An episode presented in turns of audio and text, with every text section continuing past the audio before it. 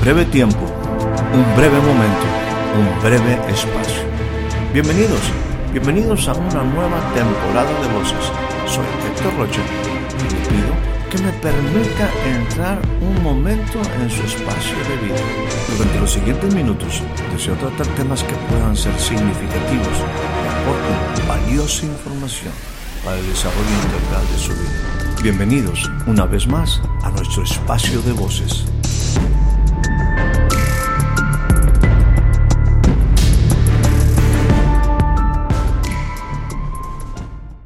Una vez más le doy a usted la más cordial bienvenida a este nuevo breve espacio.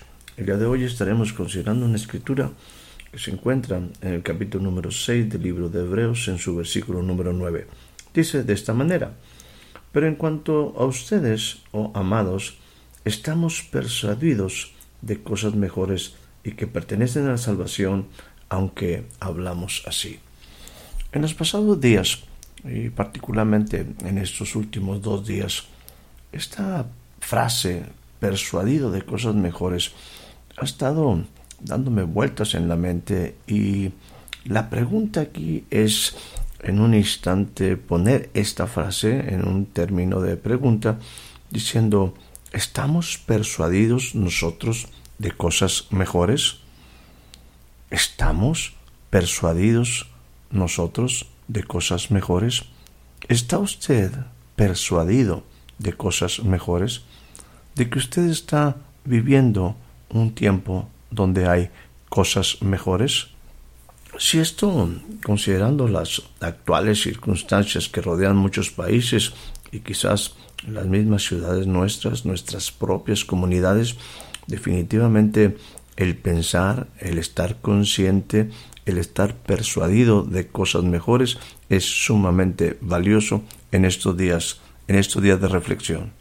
La palabra que en este pasaje, la palabra que en este libro de Hebreos eh, es utilizada, la palabra persuadir, implica el convencimiento, la, vamos a decir, la conciliación de mis pensamientos en acuerdo con algo verdadero o falso, en lo cual estoy en una posición de reflexión, en una posición de análisis y que después de que he pasado por una serie de circunstancias de, insisto, de análisis, de consideración, llego a estar en acuerdo, seguro, creer algo con convicción, tener en algo confianza, llegar a estar contento con el pensamiento, hasta, permítame usar este término llegar a ser amigable con el término, a tal grado de que lo obedezco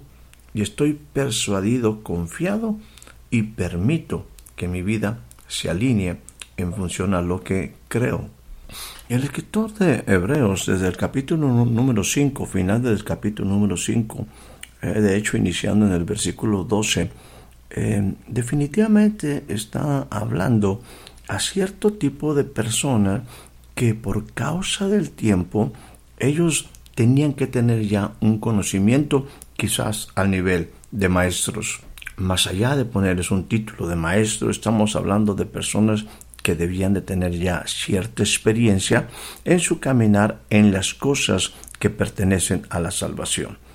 Y bueno, él hace referencia, ¿verdad?, de que tiene que haber una serie de rudimentos bien establecidos, bien entendidos, de tal manera que ellos como en un inicio se los compara a, bueno, tomar leche y que esos rudimentos definitivamente te dan la base para que tú puedas ir creciendo como lo haría un niño al grado de que pueda posteriormente participar de un alimento sólido.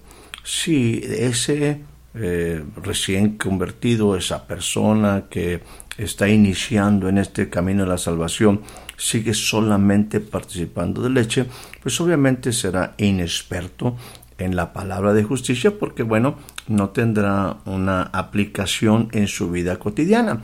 Y de hecho, ya en el versículo número 14 dice, hay que ver que el alimento sólido es para personas que han alcanzado madurez, para aquellos que tienen los sentidos ejercitados en el discernimiento del bien y del mal. Esta palabra discernimiento implica tener juicio, tener la capacidad de análisis para saber qué es bueno, qué es malo, qué es mentira, qué es verdad, qué es justo, qué es injusto.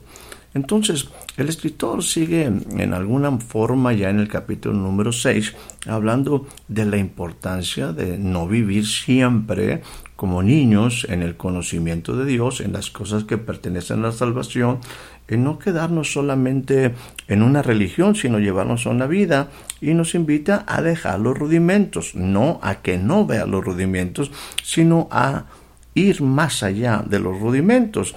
Y dice, y esto haremos más allá de los rudimentos, más allá de las cosas básicas que todo creyente debe saber, dice, si Dios nos permite en verdad hacerlo.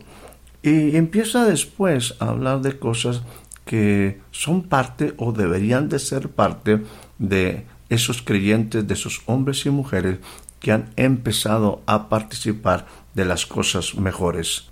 Aunque el contexto en el cual está el escritor Em, utilizando estos eh, información no es necesariamente para ti para mí, sino en una situación de que pareciera que hubo gente que no estuvo muy claramente convencida, persuadida del camino que debían de tomar y que, bueno, parece que lo abandonaron. Sin embargo, en un sentido positivo dice lo siguiente, que fueron personas que tuvieron una iluminación, una revelación, eh, número dos, que fueron personas que gustaron del don celestial.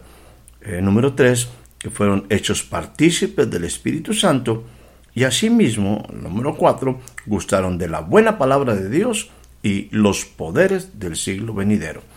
Bueno, estas son las cosas que pertenecen a la vida y a la piedad. Son las cosas que pertenecen a mi relación con Dios y por causa de esa relación con Dios, al aprendizaje, a comprender principios, a entender la vida desde la perspectiva de Dios y por lo tanto a que mi vida puede ser diferente en base a la nueva información que viene de Dios. Lo que estamos hablando de aquí no es una no es una religión, está hablando de una relación donde estamos aprendiendo, donde vamos nuestra vida va avanzando dejando de ser niños y entrando en un tiempo de madurez. Permítanme ampliar algunas cosas en base a este pasaje y estoy hablando del capítulo número 6 de Hebreos, personas que tienen iluminación. Esta es gente que tiene una revelación, un entendimiento de una verdad. Esto es muy importante. Dios quiere que usted y yo, bueno, déjeme decirlo, hay una, una escritura que dice que el pueblo perece por falta de conocimiento. Siempre he compartido, en muchas ocasiones he compartido, que ignorar las cosas, ignoramos las escrituras y como la misma escritura me dice, cuando yo ignoro las verdades, cuando yo ignoro los principios, cuando yo ignoro los pensamientos de Dios, ciertamente me equivoco. Ahora, aquí la importancia es de entender en este sentido la iluminación, la revelación, número uno, de quién es Dios y segundo, la importancia de lo que Dios ha dicho. Y en eso yo tengo que tener una revelación, entendimiento, una comprensión de quién es Dios y qué es lo que Él ha dicho. Más adelante estaré hablando más abundantemente de esta segunda parte donde dice gustaron del don celestial. Amado, déjame decirte, mi estimado amiga, mi estimado amigo, déjame decirte a ti, joven, a ti, señorita, que el regalo más hermoso del cielo, el don más precioso del cielo, dentro de tantas cosas que el cielo nos ha dado, el don más precioso fue que el Hijo fue enviado como un regalo, como una puerta de salvación, obviamente, y que Él nos abre una perspectiva para una vida abundante. De eso estaremos abundando un poquito más adelante. La tercera cosa que dice por aquí, dice, fueron hechos llenos, partícipes del Espíritu Santo. Aquí me habla de cómo mi espíritu ahora puede estar en una relación, en una comunión con el Espíritu Santo. El Señor Jesús dijo lo siguiente, no les dejaré solos, el Espíritu que yo enviaré será vuestro consolador que estará en ustedes y con ustedes. Eso es sumamente importante. Me habla de que mi vida no está en soledad. El mismo espíritu que operó en Jesús es el mismo espíritu que opera hoy en mí. Estas son verdades, esta es información sumamente importante. Más adelante dice lo siguiente, asimismo gustaron de la buena palabra de Dios. Bueno, este, la buena palabra de Dios es toda esta que alimenta tu vida. Dice el Señor Jesús dijo de esta manera, mis palabras son espíritu y son vida. Y eso es lo que es la palabra de Dios.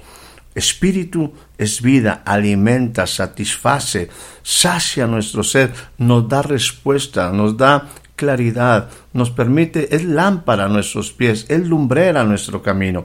Y no solamente me habla de la buena palabra de Dios, sino que me introduce en poder experimentar, poder, ¿por qué no?, incluir en mi vida los poderes del siglo venidero.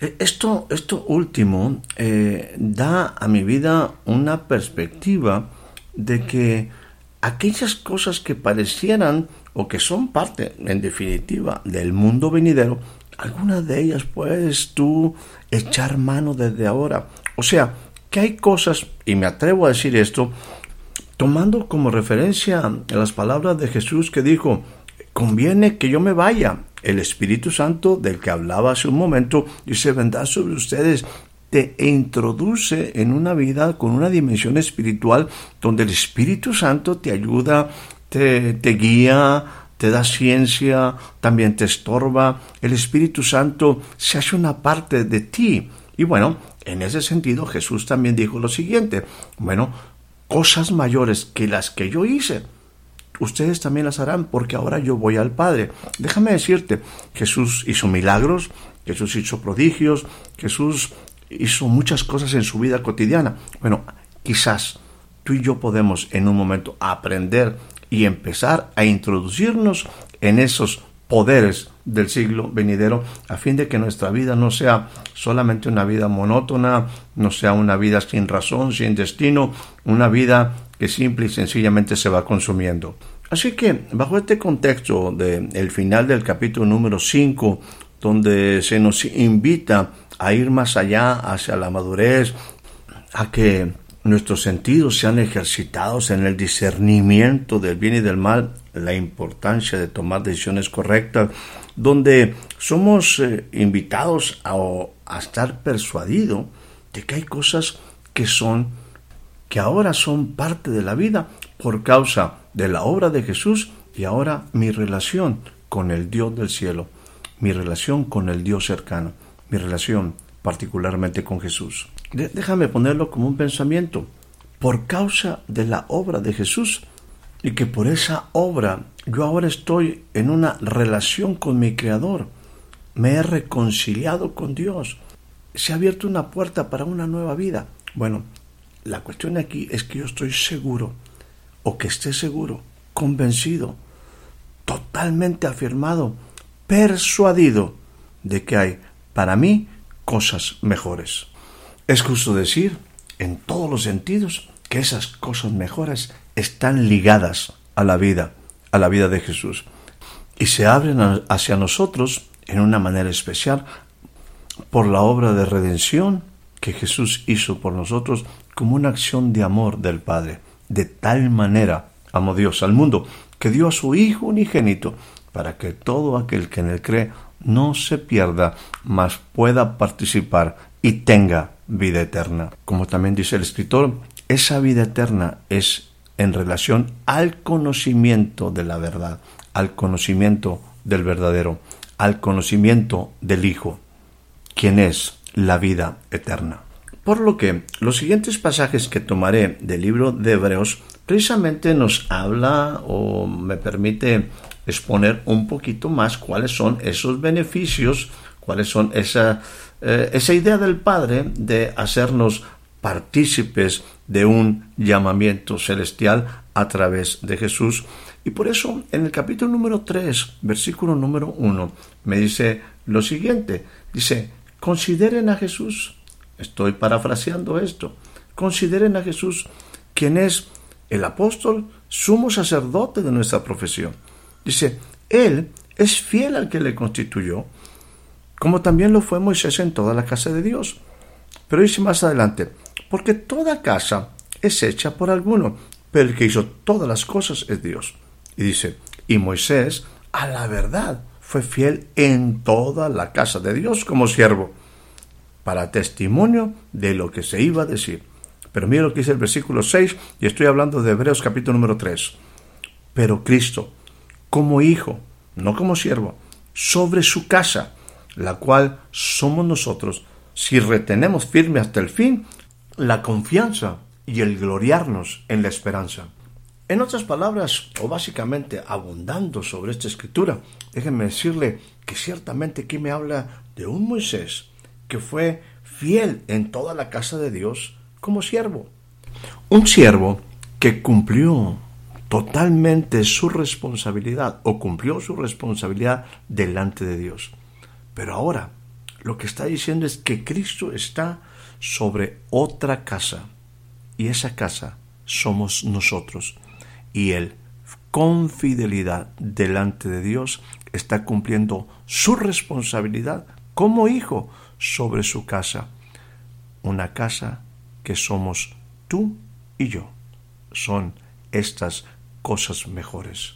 Todas estas verdades se vierten, pero también sobre nosotros hay una demanda para que estas verdades sean permanentes. Y dice lo siguiente, esto sucede si mantenemos firme hasta el fin la confianza. Y en algún momento, en el versículo 14, y quisiera eh, cerrar este, este punto diciendo, porque nosotros somos hechos partícipes de Cristo, participantes de Cristo, con tal de que retengamos firme hasta el fin nuestra confianza del principio. El ser humano, en forma general, somos muy dados a iniciar cosas, muy entusiasmados, emocionados, alegres, pero la verdad es que al paso del tiempo, cuando aparecen algunas circunstancias, cuando algunas cosas se prolongan que demandan paciencia, empezamos a desanimarnos. Aquí es muy importante que tú entiendas que está delante de ti una vida mejor. Y en esa vida mejor, tú y yo tenemos que aprender a permanecer fieles. ¿Para qué?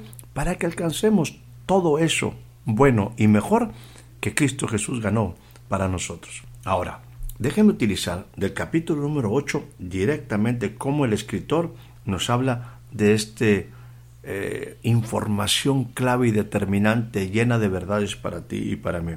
Inicio en el versículo número 1 hablando de las cosas mejores que Dios nos ofrece.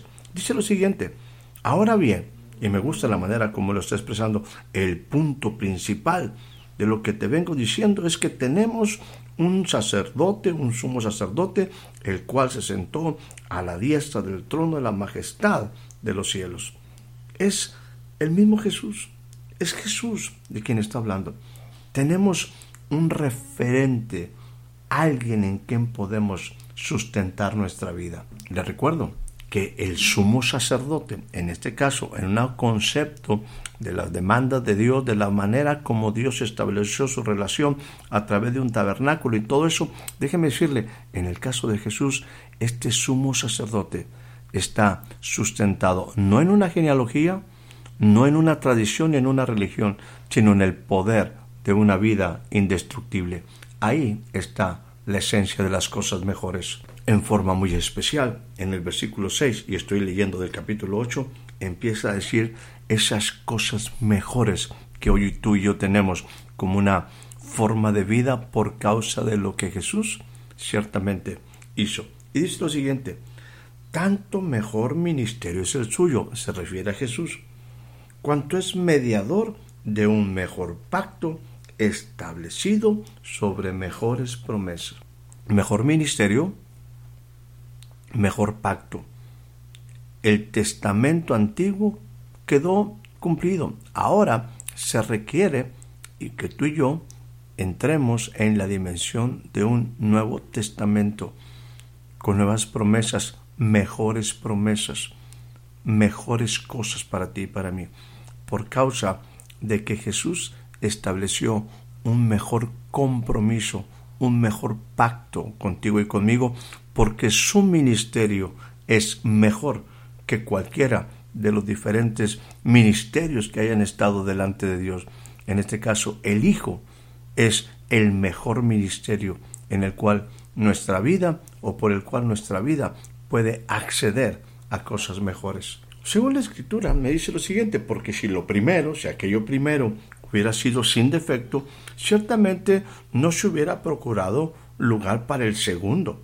Pero en un momento, al decir ahora, nuevo pacto, ha dado por viejo al primero y lo que se da por viejo y se envejece está próximo a desaparecer.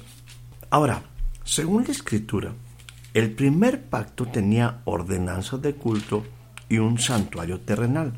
Estamos hablando no de religión, estamos hablando de restablecer y cómo sería la comunión con Dios. Y todo hecho era símbolo para el tiempo presente.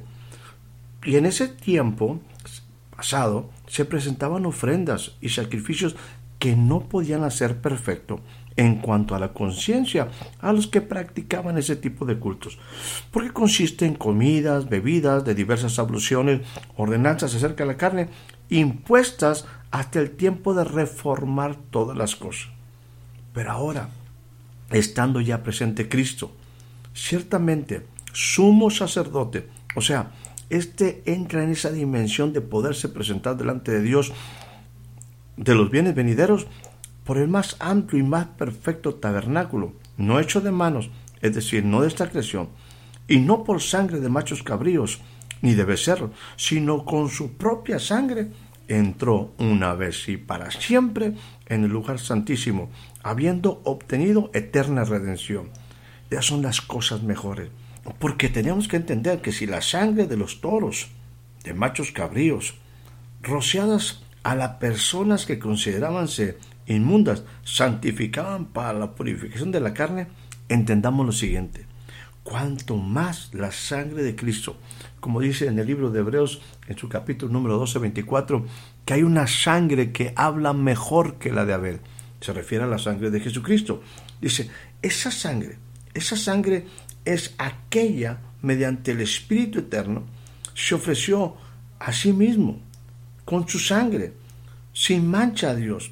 Esa sangre limpiará nuestras conciencias de obras muertas para que podamos servir, servir al Dios vivo. Así que por eso es mediador de un nuevo y mejor pacto. Esas son cosas de las que tenemos que estar persuadidos. Para que interviniendo la muerte, para la remisión de los pecados, que bajo el primer pacto, los llamados ahora reciban la mejor promesa de la herencia eterna, porque donde hay testamento es necesario que intervenga la muerte del testador. Y fue lo que sucedió. Jesús ofreció un mejor sacrificio, una mejor ofrenda. Por eso son las cosas que tenemos que estar tú y yo persuadidos de las cosas mejores que Cristo Jesús nos ofrece, nos dio, ganó para nosotros por ello nos habla de que ese sacrificio, eso que hizo Jesús, nos da eterna redención. Definitivamente debemos estar persuadidos de cosas que son mucho mejores para nosotros. Ahora, en el capítulo número 11, en el versículo número 13, el capítulo número 11 nos habla de la fe, habla de aquellos que conforme a la fe, conforme a su fe murieron, sin haber recibido la prometido sino que lo veían de lejos, pero lo creyeron y lo saludaron y lo confesaron, diciendo que eran extranjeros y peregrinos sobre la tierra. Porque las generaciones de antiguo que ciertamente expresaban esto, que declaraban esto, claramente estaban dando a entender que buscaban una patria. Dice, pues si hubiesen estado pensando en aquella de donde salieron, ciertamente tenían tiempo de volver. Pero la verdad es que estos hombres, estas generaciones, las generaciones del tiempo antiguo, anhelaban una patria mejor. Así vivieron, así creyeron, pero también así murieron sin haberlo alcanzado. Ahora, tú y yo no estamos en esa posición. El Señor en estos días nos habla de que nosotros tenemos acceso a cosas mejores, a una patria celestial, a un reino donde ciertamente está ejercida, manifestada la paternidad de Dios. Tenemos que entender que nosotros vivimos tiempos mejores y tenemos que entender que debemos de estar persuadidos, convencidos, en acuerdo, con convicción de que estamos viviendo los mejores tiempos por causa de Jesús. Ahora, déjeme leer aquí una porción que se encuentra, insisto, en este caso en el libro de Hebreos capítulo número 11, y pareciera como que ahí se corta en un versículo en el 32, como diciendo, ¿y qué más digo? El tiempo me faltaría hablando de diferentes hombres, de diferentes experiencias, de diferentes momentos en una nación, que por fe conquistaron reinos, hicieron justicia, alcanzaron promesa, taparon bocas de leones, apagaron fuegos impetuosos, evitaron filos de espada, sacaron fuerzas de debilidad, se hicieron fuertes en batallas, pusieron en fuga ejército. Otros experimentaron vituperios, azotes, llamad de esto prisiones y cárceles. Fueron apedreados, aserrados, puestos a prueba, muertos a filo de espada. Anduvieron de acá para allá cubiertos de pieles de ovejas y de cabras, pobres, angustiados, maltratados, de los cuales el mundo no era digno, errando por los desiertos, por los montes, por las cuevas y por las cavernas de la tierra. Y todos estos, estos pueblos, estos hombres, mujeres mismas, aunque alcanzaron buen testimonio mediante la fe, no recibieron lo prometido, proveyendo Dios alguna cosa mejor para ti y para mí, para nosotros, para que ellos no fuesen perfeccionados, aparte aparte de nosotros. Creo que vale la pena definitivamente seguir leyendo la escritura en el capítulo 12 y dice, parecía una aplicación específica para ti y para mí. Por causa de todo esto, por causa de que son verdades que hoy pueden enriquecer con nueva información tu vida. Nosotros también, ahora que estamos persuadidos de cosas mejores, nosotros también teniendo en derredor nuestro tan grande nube de testigos, Debemos de despojarnos de todo peso y del pecado que nos asedia y correr con paciencia la carrera que tenemos por delante. ¿Cómo? Puestos los ojos en Jesús, el autor y consumador de la fe. Consideremos a esto. Consideremos a Jesús que sufrió por nosotros tal contradicción de pecadores para que nuestro ánimo no se canse y desmayemos. Para finalizar, les recuerdo esto. Nosotros debemos de estar persuadidos de cosas mejores. Un mejor ministerio en Jesús. Por causa de Él, un mejor pacto, con mejores promesas, mejores sacrificios, hechos una vez y para siempre, una mejor patria, definitivamente una mejor sangre que habla que la de Abel, y muchas mejores cosas en las cuales podemos establecer nuestra vida. Por lo tanto, nosotros debemos de permanecer firmes hasta el fin, reteniendo nuestra confianza del principio, persuadidos, persuadidos de cosas, de cosas mejores. Que tengas una excelente noche, que tengas una excelente tarde, que tengas tú un excelente día. Espero haya disfrutado de este breve espacio de voces. Soy Héctor Rocha. Hasta la próxima.